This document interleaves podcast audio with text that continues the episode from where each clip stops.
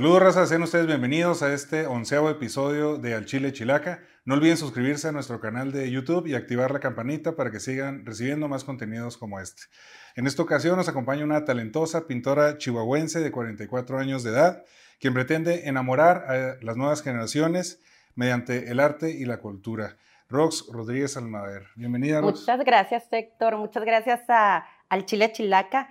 Eh, para mí me siento muy privilegiada que me hayan invitado, que me hayas tomado en cuenta y sobre todo pues me queda muy claro que les interesa también fomentar la cultura aquí en Chihuahua. Muchas gracias a todos. Gracias a ti por acompañarnos. Rox es ingeniero químico en alimentos por la Facultad de, Ciencias Químicas de la UACH, eh, licenciado en diseño gráfico por Escograf, se dedicó a la fotografía cinco años, previo a, realizar algunos talleres allá en, Europa con maestros de la talla de Eloy Morales, César Santos, Javier Arizabalo y Omar Ortiz. Eh, Rox es fundadora de Rococó, un espacio para aprender las diferentes técnicas de arte y de, y de pintura. Pues bienvenida nuevamente, Rox. Muchas gracias. Este programa fue pensado para mostrar a personas chingonas del norte de México eh, personas a las que pues, las nuevas generaciones puedan seguir y quieran emular y que todos podamos también conocer esta historia de vida que han, que han tenido en cada una de las áreas en las que se han desempeñado o se desempeñan para que podamos saber pues, realmente lo bueno y lo malo, ¿no? no, no siempre es solo dulzura. No, no, no, claro que no. Sí, hay, o sea, es todo un camino.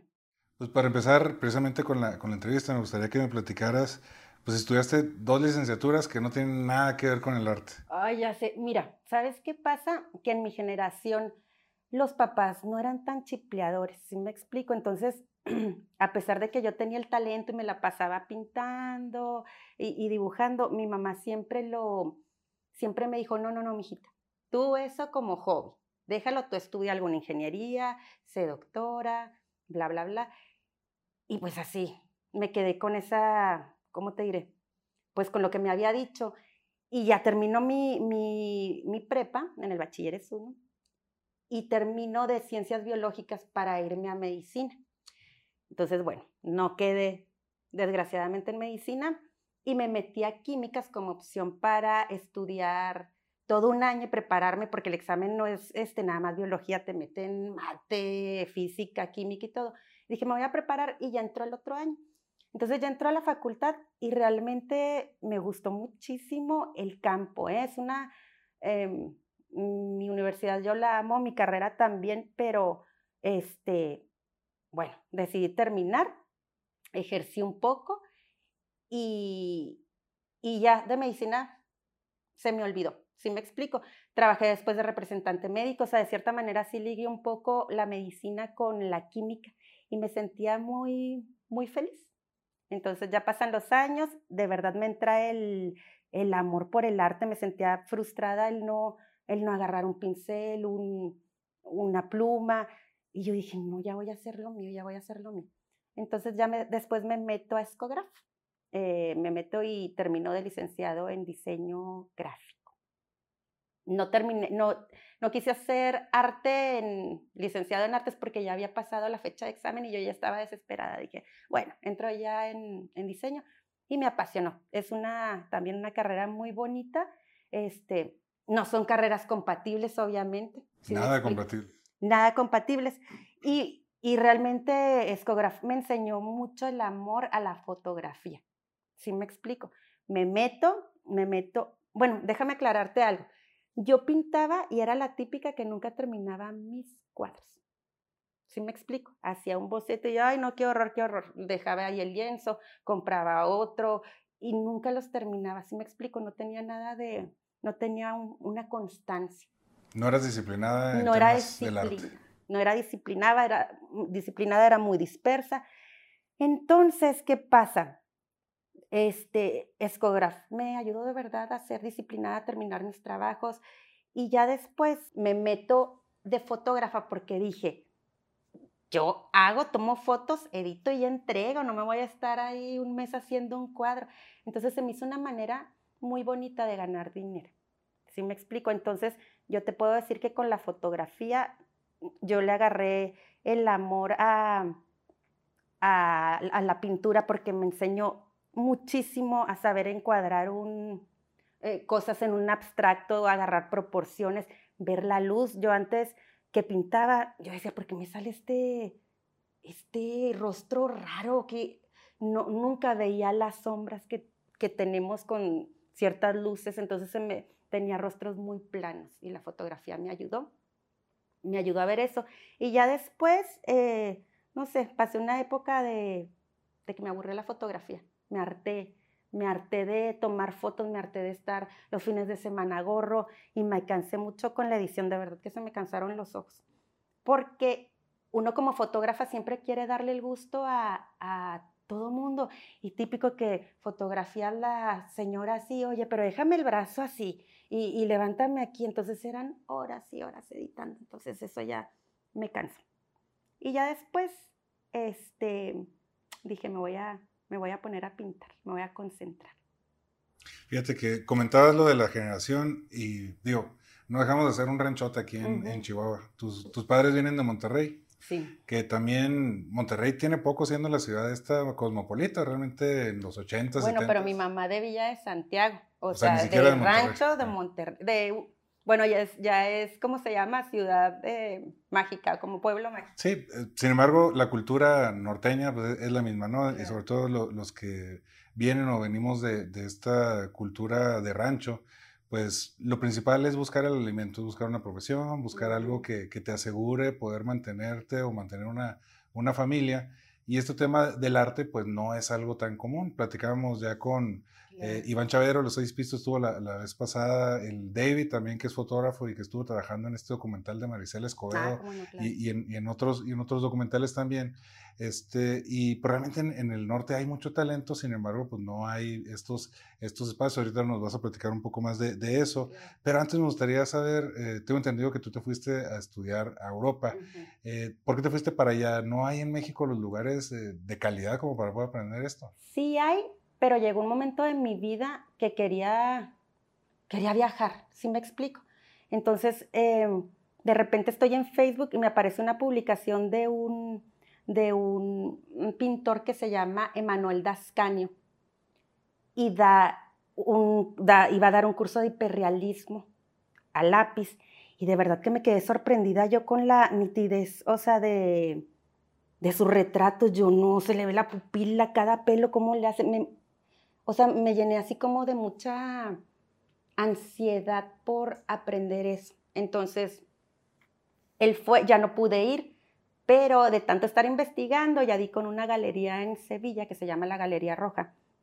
Y después el dueño David me dice, oye, va a venir Eloy Morales, un, un este, español hiperrealista, de verdad, mis respetos.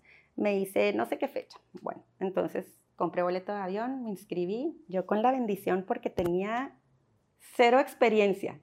Entonces, pues llegué y, y, todo el mundo, ah, yo soy maestra en Bellas Artes, yo esto y el otro, miles de idiomas, y yo... Yo tardé ocho años de mi vida en tomar una decisión que... Y yo, yo no sé nada. Yo esas carreras antes de saber si me dedicara a esto.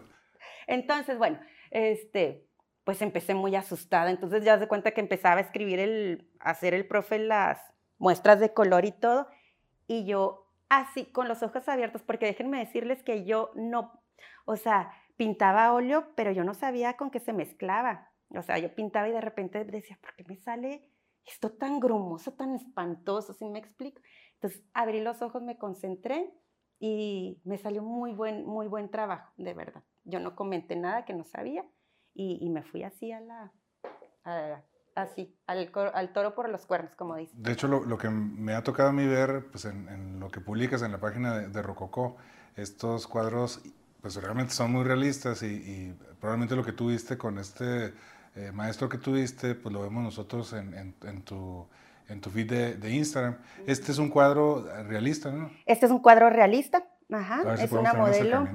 Ahí se ve perfectamente. ¿Este lo hiciste allá en España? Este lo hice aquí en México. Lo hice aquí en México y, este, y me encantó, a mí me encanta el realismo, me encanta como para en mi carrera me ha funcionado como para observar bien todo, porque no es mi estilo preferido, te lo digo sinceramente. A mí, eh, si tú me dices que pintor me gusta, o sea, me gusta mucho que se vea la espátula, eh, el brochazo, que se vea el, el, cuerpo del óleo, ¿sí me explico? Entonces, este, y me gusta enseñar estos trabajos porque mm, yo siento que también la pintura se ha prostituido mucho y, mucha gente entra pintando abstractos porque no te saben pintar así. Esa es una realidad, ¿sí me explico? Entonces, este, mm, no todo es y se va, no todo es arte moderno, no, yo digo que para ser un buen pintor tienes que tener unas bases muy definidas y ya después inclinarte a lo que tú quieras.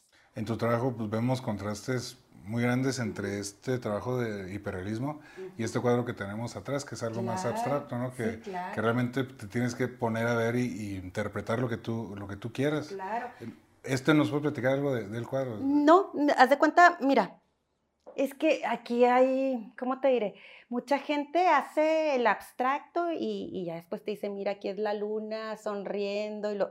No, a mí, realmente yo cuando hago un abstracto, mm, generalmente siempre me los piden. Entonces yo hago primero, tomo una foto de la sala de mi cliente y ya veo qué, qué opciones hay. Entonces yo realmente, yo, a mí me gusta mucho contrastar colores, ¿sí me explico?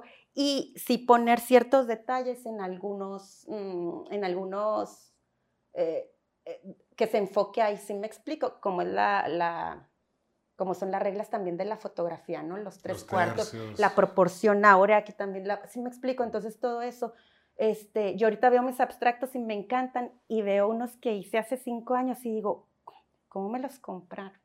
Bueno, entonces la carrera de diseño gráfico sí es complementaria. Claro, porque ahí tomamos foto, ahí nos enseñaron qué hacer, qué no hacer y siento que la foto y la pintura van muy, muy, muy ligadas y me ayudó muchísimo.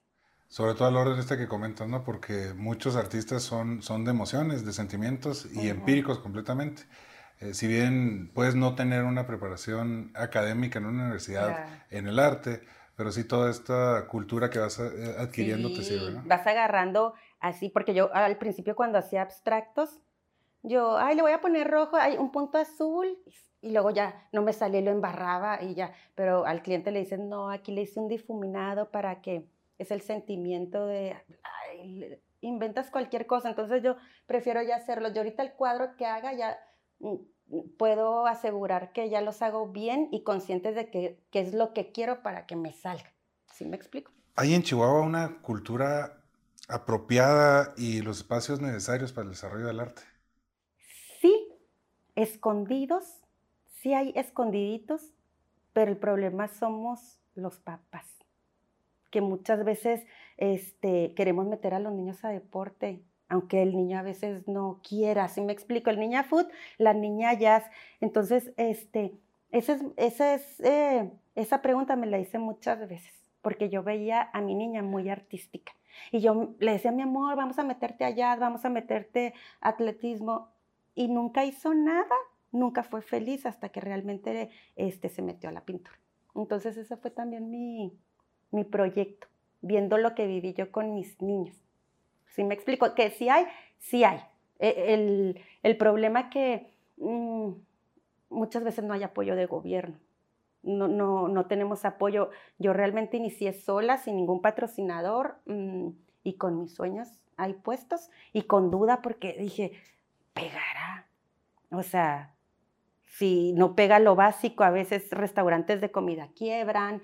Em, miles de negocios, dije, el arte realmente lo vemos como al último. Primero comemos, nos divertimos y el arte ya es al final.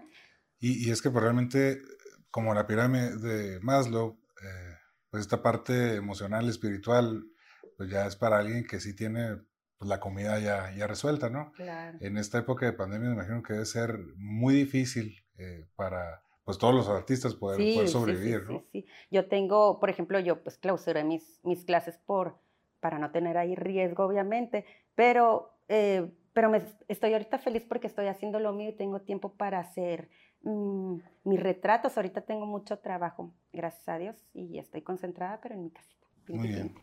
¿Qué es lo más cabrón que has vivido en, en tus años que te has dedicado a la pintura? Lo más feo Mm, y triste es que a veces los amigos no te apoyan. En las reuniones, sí, amiga, ponlo, verás, yo te compro un cuadro. y no muchas, o sea, no es cierto, es el chihuahuense compra cuando realmente le gusta o tiene auge esa persona o fama, porque tú lo ves hasta en los restaurantes, donde está lleno, ahí vamos, ¿no? Y que se mueran los demás. O sea, el chihuahuense, yo te puedo decir que es el mercado más difícil de todo México. La personalidad del chihuahuense es, somos difíciles, como no, no compramos por hacer el favor, ¿sí me explico? Ya, ya a través de los años, obviamente, amigas mías y muy queridas me, han comprado y se los agradezco. Saludos a todas ellas, pero realmente este, no, me han, no me compran, por favor, me compran tal vez por, también por amistad, pero también porque les gusta mi trabajo, ¿sí me explico? Entonces, a eso nos afrontamos quienes queremos este, empezar un nuevo proyecto, un nuevo negocio. Fíjate que eso que comentas eh, fue uno de los Em, de lo que motivó este, este programa, porque pues veíamos a, emprendedores, por ejemplo, de, de Monterrey, de San Pedro, cómo se echan flores entre ellos, cómo se apoyan, cómo es una comunidad más, más este, unida que busca el crecimiento de todos. Y, y sí específicamente el chihuahuita, porque te vas a Juárez y es otro rollo. Pero específicamente el chihuahuita es mamón. Este, a veces preferimos que le vaya mal al otro cabrón a que te vaya bien a ti. Entonces, el, el, hablar de eso y el hablar de, de la experiencia de, de, los emprendedores, de los políticos, de los artistas, de, los deportistas que hay aquí, que nos platiquen cuál es su historia y su experiencia, pues eso nos va a ayudar también a, a que nos caiga el 20 y decir, oye, cabrón, pues tenemos que ayudarnos. Claro, exactamente. Yo, yo la, lo que, el consejo que les puedo decir a, a la gente que quiere iniciar un negocio es que no esperen nada de nadie, porque no, no se crean expectativas, ¿sí me explico? Entonces, empiecen, pero con todo el corazón y con todas las ganas de crecer y, siempre seguros de sí mismos. Así empecé yo y te puedo decir que en el rubro más, más bajo, con menos posibilidad de alcance, te puedo decir que a mí me ha ido súper bien, gracias a Dios. Muy, muy bien. ¿Qué es lo más chingón que has hecho en los años que te has dedicado a la pintura? Lo más padre para mí es hacer retratos y mientras pinto, mm, me imagino la vida de esa persona. ¿Sí me explico? He pintado artistas, he pintado este, figuras de la Revolución Mexicana y, me hace estudiarlos. ¿Sí me explico? Me hace estudiar de, oye, este, ¿qué hizo Pancho Villa? ¿Dónde se fue? ¿Con quién se juntaba? Bla, bla, bla. Mientras pinto, este, me apasiono y me enamoro, ¿eh? A veces aunque hayan sido villanos. O sea, yo digo, también tiene que existir todo en esta vida, ¿no? Que a las mujeres no les gustan las chicas malas, ¿verdad? Ah, no, claro. no, es como muy normal. Poquito. Y cuando hago, y cuando hago retratos de chihuahuenses, de hijos de amigas, este, personalidades de aquí, eh, se me hace muy, muy bonito saber que mis óleos van a trascender por generaciones. O sea, tú ves la Mona Lisa y tiene 600 años, es un óleo, ¿sí me explico? Entonces yo digo, cada vez que pinto, digo, oye, esta niña, este retrato lo va a ver la nieta de su nieto, o sea, generaciones tras generaciones, y eso me hace sentir mm, pues muy, muy feliz y muy orgulloso. Saber cómo que alguien se va a acordar de mí en un futuro. ¿Sí me explico? Es el don Gaspar. Muy bien, vamos a pasar esta parte de, la entrevista en donde el entrevistado actual, en este caso tú, contesta tres preguntas del invitado anterior. ¿Quién es el Iván Chavero? Iván Chavero. Iván, saludos. Este, él hizo tres preguntas, vamos a contestar la primera pregunta. Vamos a ponernos hippies. ¿Qué es lo que te detiene? ¿Qué me detiene? Es muy, muy buena pregunta. Yo creo que em, a mí me puede detener un poco eh, lo familiar que soy. De verdad que yo amo Chihuahua y yo siempre he dicho, voy a, nací aquí y me voy a morir aquí.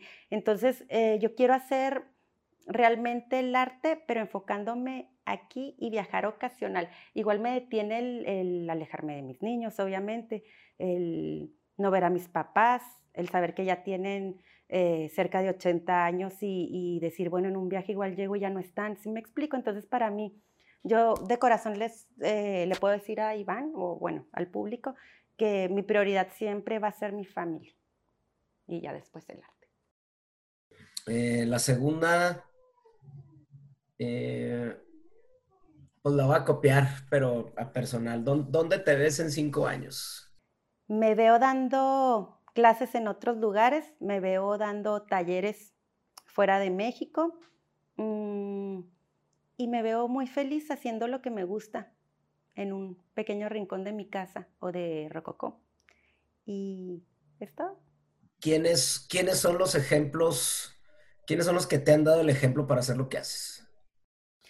Bueno, realmente mm, he tratado de ser lista y agarrar lo bueno de todas las personas, ¿sí me explico? He agarrado la constancia tal vez de una amiga que yo admire, que dije, bueno, empezó de, de lo más bajo y ahorita es una mujer exitosa. Em, vi el amor de mi mamá, agarré también ese, ese, que para mí es lo más importante, la tenacidad a lo mejor em, de, algún hermano. Entonces, no, no tengo una persona en sí... Mm, única en donde que, sea mi, mi, pilar. Agarré poquito de todo. Bueno, Rox, ahora te toca a ti hacer tres preguntas al invitado que viene. No sabemos si es hombre, no sabemos si es mujer, no sabemos a, qué se dedica. Por favor, volteando a la cámara, vamos a, vamos a dejarle estas tres preguntas al siguiente invitado. ¿Cuál es el sueño más bonito que se te ha cumplido? La segunda es, eh, ¿cuál es tu fuente de inspiración actualmente? Y la tercera es mm, en quién te apoyas. Esas tres. Muy bien. Vamos a ver qué contestan. Uno se pueden ir para el lado espiritual, otros se pueden ir para el lado este, familiar. muy complejas, ¿eh? me sacaron ahorita de un poquito de onda. No, pero eso se trata porque son son conceptos que tú traes que a lo mejor no tiene ni el invitado anterior ni el que viene. Y te invita a reflexionar y se ponen apuros. Sí, claro. Bueno. A, veces les toca papita y a veces no les toca papita. Sí, sí, pero sí están un poco complicadas, pero porque realmente, como dices tú, saca uno pues, lo que traes en el momento. No, y siendo artista estás acostumbrado a manejar estas emociones y a, ser introspectivo y todo esto, ¿no? Claro, aparte no estoy acostumbrada yo a, ¿cómo se llama? Estar en, en televisión, pero ya ya me diste la patadita de la buena suerte, Héctor. Muchas gracias. No, al contrario, de hecho sí, sí procuramos pues verdaderamente traer personas que nos aporten algo diferente, ¿no? La verdad es que yo soy muy ignorante en temas de, del arte, como yo creo la mayoría de, nosotros. Por mucho que digamos que nos gusta, pues ni siquiera entendemos de, qué estilo de pintura. Pues el arte, lo bonito del arte es que te guste, no importa la técnica, es que te, que te dé algo al momento de verlo, que te cause alguna sensación pues no necesariamente buena, ¿eh? puede ser malo, pero que te cause algo. ¿Sí me explico? Entonces, eh, yo en su momento fui muy ignorante del arte, y, pero si quiero, para mí es muy importante comentarles que en el arte no hay dones. ¿eh? Mm, a mí todo el mundo me dice, ay, de chiquita, es que tú se te dio. No es cierto.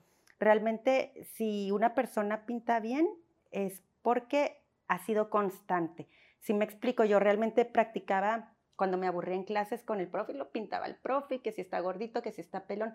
Ahí practiqué, o sea, porque yo realmente veo mis, mis dibujos de primaria y no eran buenos. Yo veo otras niñas que digo, ya están bien formaditas.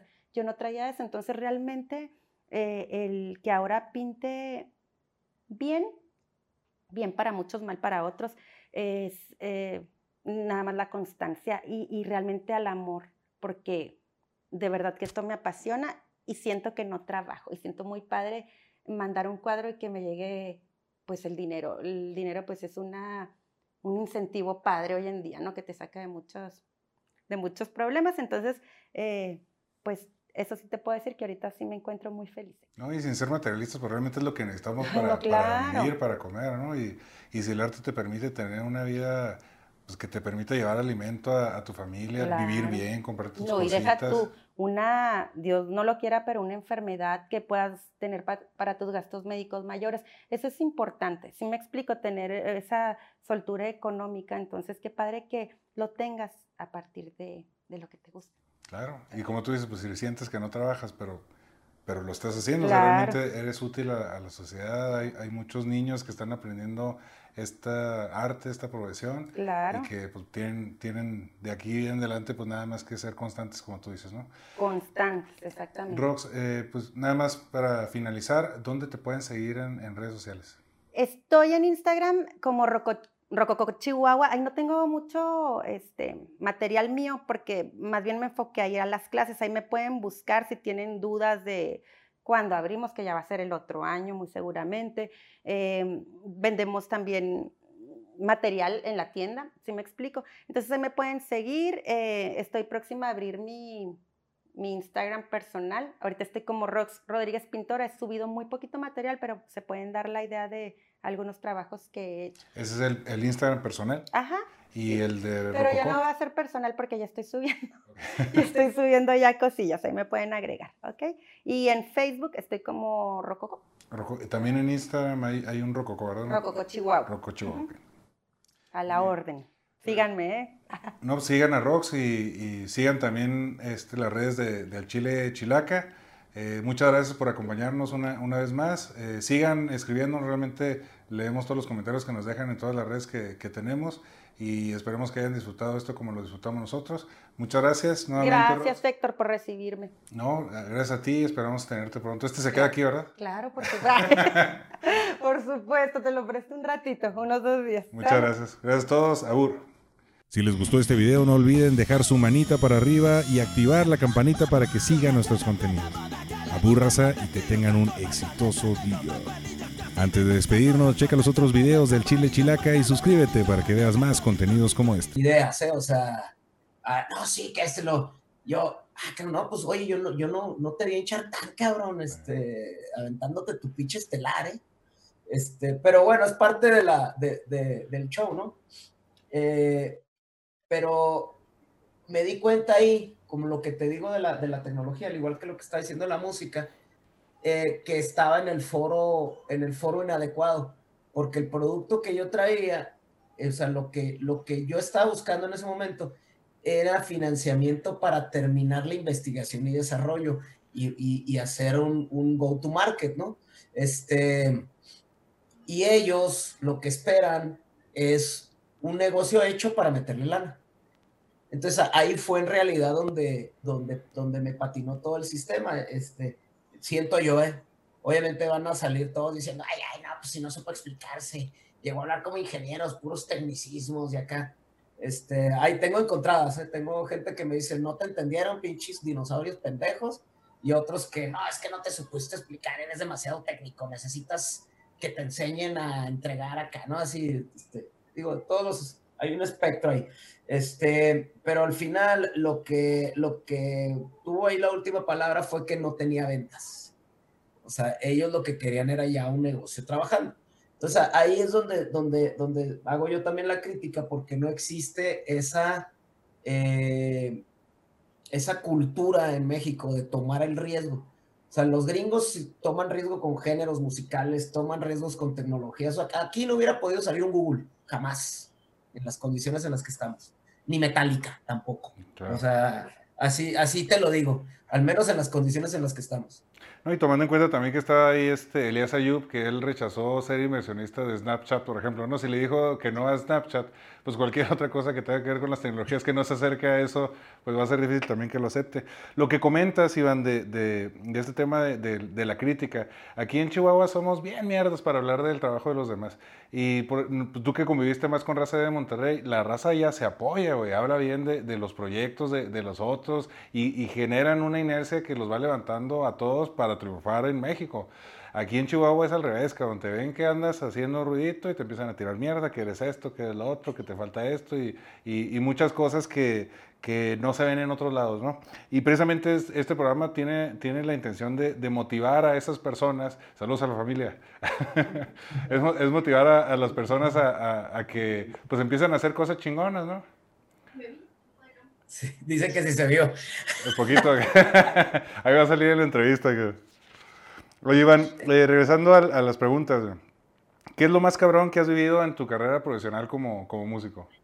Mira, lo más cabrón que, que, he vivido en la vida profesional, de como músico como, o como ingeniero. Pues si quieres platicar un poquito de los dos, que realmente son, son profesiones que has llevado a la par. Pues mira, yo creo que de las cosas más cabronas que, que, me han pasado fue el, el Vive Latino 2017 que nos aventamos. Ese, esa fue una, fue una satisfacción muy chida porque eh, veníamos de un momento en el que como que como banda nos, nos replegamos mucho hacia, hacia el norte. tocamos mucho en Estados Unidos y descubrimos mucho lo que era el centro, que pues aquí el centralismo es lo que rifa, ¿no? Y, nos diluimos, yo sentí que nos diluimos mucho con la, con la raza de allá. Y, esa, y esa tocada del, del Vive Latino eh, fue muy satisfactoria porque la raza se sabía las rolas, nos conocían, se acordaban y así, ¿no? Entonces, este, fue, fue así como que, ay, güey, o sea, todo, todo este tiempo que ha estado uno trabajando, pues de alguna manera rinde frutos. Eh, pero la que más, la que más satisfacción me ha dado en los momentos más chingones fue una vez que andábamos, fue como en el 2002 o algo así, andábamos de gira, una gira muy culera, con una, una ruca que nos quedó mal en, en, en todas las fechas casi, o sea, nomás una creo que se hizo bien, y andábamos en Ciudad Lerma, y creo que es el Estado de México, y llegamos al bar a donde íbamos a tocar, y estaba cerrado el bar. No me acuerdo si, si ya no existía o si nada más estaba cerrado y no iba a abrir ese día, pero había gente que había ido a vernos. Y estaba, o sea, estaba la banda, ¿no? La, la raza que va a los shows, o sea, a ver bandas nuevas, a, a tomar ese riesgo, ¿no? El que te digo, de que, de que se la de tener un mal rato al menos en sus oídos, ¿no? De que no toque chido la banda. Claro. Y, y, nosotros, oh, no, ¿qué onda? Pues si viajamos de, no sé por dónde íbamos, de, salimos de Toluca o alguna de esas cosas, ¿no? Y resulta que la raza dice, no, vénganse, acá tenemos las caguamas, vámonos. Nos fuimos, no te miento, nos fuimos a una tapia, era una tapia, neta. Este, lo único que tenía era luz que sacaron los, los, chavos de un diablito. Este, conectamos los amplis, una extensión. Creo que había una bocina, así, una bocina así para la voz, nomás había un micrófono de las mejores tocadas que he tenido en mi vida, neta. O sea, la hermandad que se, que se generó alrededor, así, o sea, chingoncísimo. O sea, neta, lo comparo con la sensación del, del Vive Latino. Este, el, el hecho de, de, de, poder hacer esa sinergia con la raza, este, a pesar de que no se debería de haber hecho ninguna tocada. O sea, podría haber llegado la policía y nos hubiera llevado a todos, yo creo. O sea, porque era una tapia, o sea, no, no. O sea, aquí en Chihuahua ya no puedes hacer eso, ¿no? Ya, este, está prohibido hacer ruido, ¿no? En Chihuahua. Entonces, en, en, en, en, el término musical, yo creo que esas son de las veces que más, más chingonas este, eh, han estado. En, en términos de, de, ingeniero, yo creo que el, el ir a, a, decir, hablar de Linux y open source en televisión, aunque sea por cable, este, como, como, como ese episodio de Shark Tank, la verdad me hace sentir muy orgulloso porque aparte eh, soy activista del software libre y, y, del open source y trato de promover estas tecnologías eh, pues, en donde se dejen, ¿no? En cualquier foro. Este, entonces, ese para mí ha sido uno de los, de, de, los episodios que, pues, más, de los más chingones, o sea, poder, no tanto el presentar algún producto o algo así, más que todo presentar el, el el, hecho de que, de que estas tecnologías se pueden usar para hacer productos que, que, tienen potencial comercial, no nada más son de nerds y que estamos encerrados en nuestras, en nuestras casas, ¿no? Nuestra, nuestro cuartito con la computadora y el teclado. Iván, vamos, llegamos ya a la parte de, de, este programa en donde el entrevistado anterior le hace tres preguntas al, al invitado actual. En esta ocasión es David eh, Ramos Oviedo, quien te deja eh, tres preguntas, por favor, volteando a, a la cámara, eh, vas a contestar estas tres preguntas. ¿Qué te define como chihuahuense o cómo te defines como chihuahuense? O sea, ¿cuál es la, esa parte? Ay, güey. está, está, está, difícil. Este, bueno, cuando uno más es el certificado de nacimiento, ¿no? Este, eh, es toda la cultura que, que mamas desde chiquito, esa combinación de, de, de, lo rural con lo citadino de la ciudad de Chihuahua, ¿no? Que somos una, un, infierno grande y esa cercanía con los Estados Unidos que nos termina haciendo hablar, no pocho, pero gacho. Este, y, y, ese orgullo de cuando, cuando sales a a otros lados, cuando estás adentro de Chihuahua y sobre todo eso es algo que tratamos de hacer mucho eh, con, con, los, con los más chavillos. Este, cuando estás dentro de Chihuahua, como que no, como que te quejas, ¿no? De Chihuahua, pero sales y de quién sabe dónde pero sale el orgullo, o sea, el orgullo de Chihuahua y hasta dice la che con más, con más ganas, ¿no? Este, entonces, yo, yo creo que resumiendo, lo que me define como chihuahuense es lo curtido del sol y lo bueno del sol. ¿Realmente eh, crees que a Chihuahua le haga falta algo y qué en lo que, en lo que tú desarrolles? Chinga. Este, bueno, están muy difíciles. Eh, yo creo que nos falta confianza en nosotros mismos. Eh, personalmente, eh, hasta que no salí, por ejemplo, como ingeniero, hasta que no salí a congresos y a ver ponencias de, personas este, de, otros, de otros lugares, no me di cuenta que en Chihuahua habíamos vatos muy buenos para el software. Este, yo acá, acá, ah, hijo, oye, pues yo podría dar una plática mejor que la de él. Este, pero como que el hecho de ser de Chihuahua nos, nos hacía descalificarnos eh, a nosotros mismos. Y creo que es una tendencia que se está quitando, pero, pero que sí la, sí la tenemos generalizada y nos tenemos que deshacer de ella, porque hay mucha gente muy talentosa aquí en Chihuahua y nos hace falta creernos. Yo creo que eso es lo que nos hace falta, creernos. ¿Cómo proyectas a Chihuahua en 10 años? No, pues eso sí no sé si se puede contestar, este, eh, porque es muy desafortunado, pero eh, muchas veces de chavillos nos vale madre, ¿no? Y hasta de grandes. Pero la, actividad de los políticos eh, es trascendental en la, en la, vida cotidiana este, y, en, y, en la, y en la estructuración del futuro de, de, una entidad. Este, la neta, para, para como veo a, la, a, los, a los que están queriendo dirigir al Estado, los veo muy jodidos, la verdad. Este, no, veo, no veo un futuro promisorio.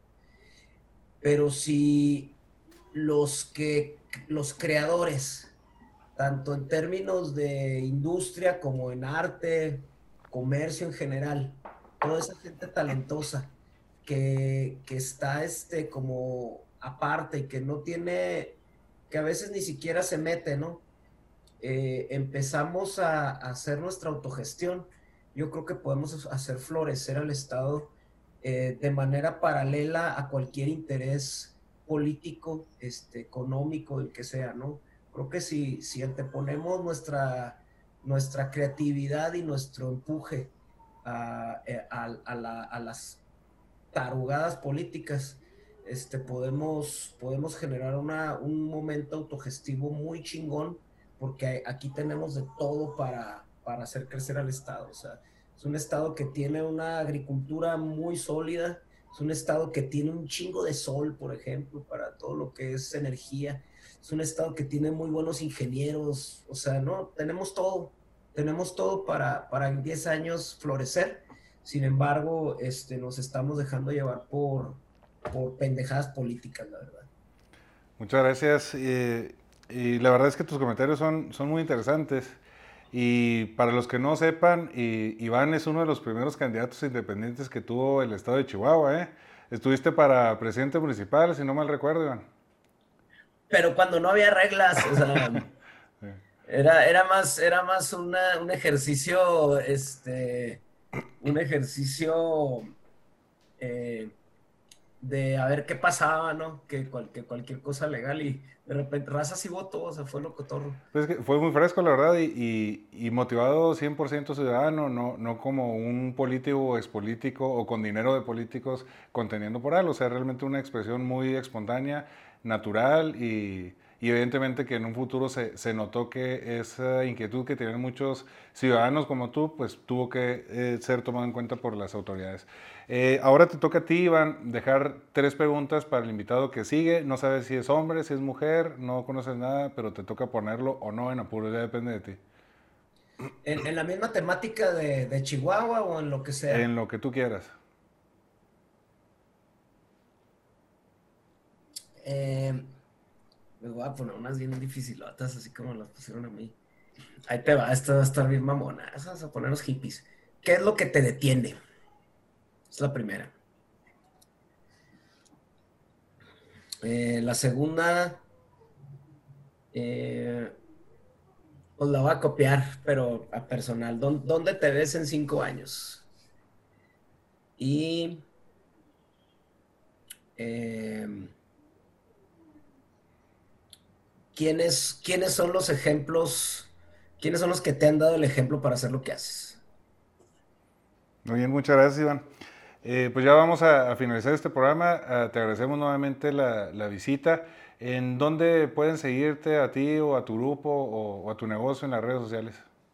Ah, pues este, pueden seguirme a mí personalmente en, Twitter, que es arroba imssk8, no es mi contraseña. Este, ahí tengo también mi, mi, perfil de Facebook, pero casi ya no tengo espacio, creo, en ese. Este, tengo las páginas de Moximo y Sotolito Labs. Tengo la página de Seis Pistos también en Instagram, estoy como IMSSK8.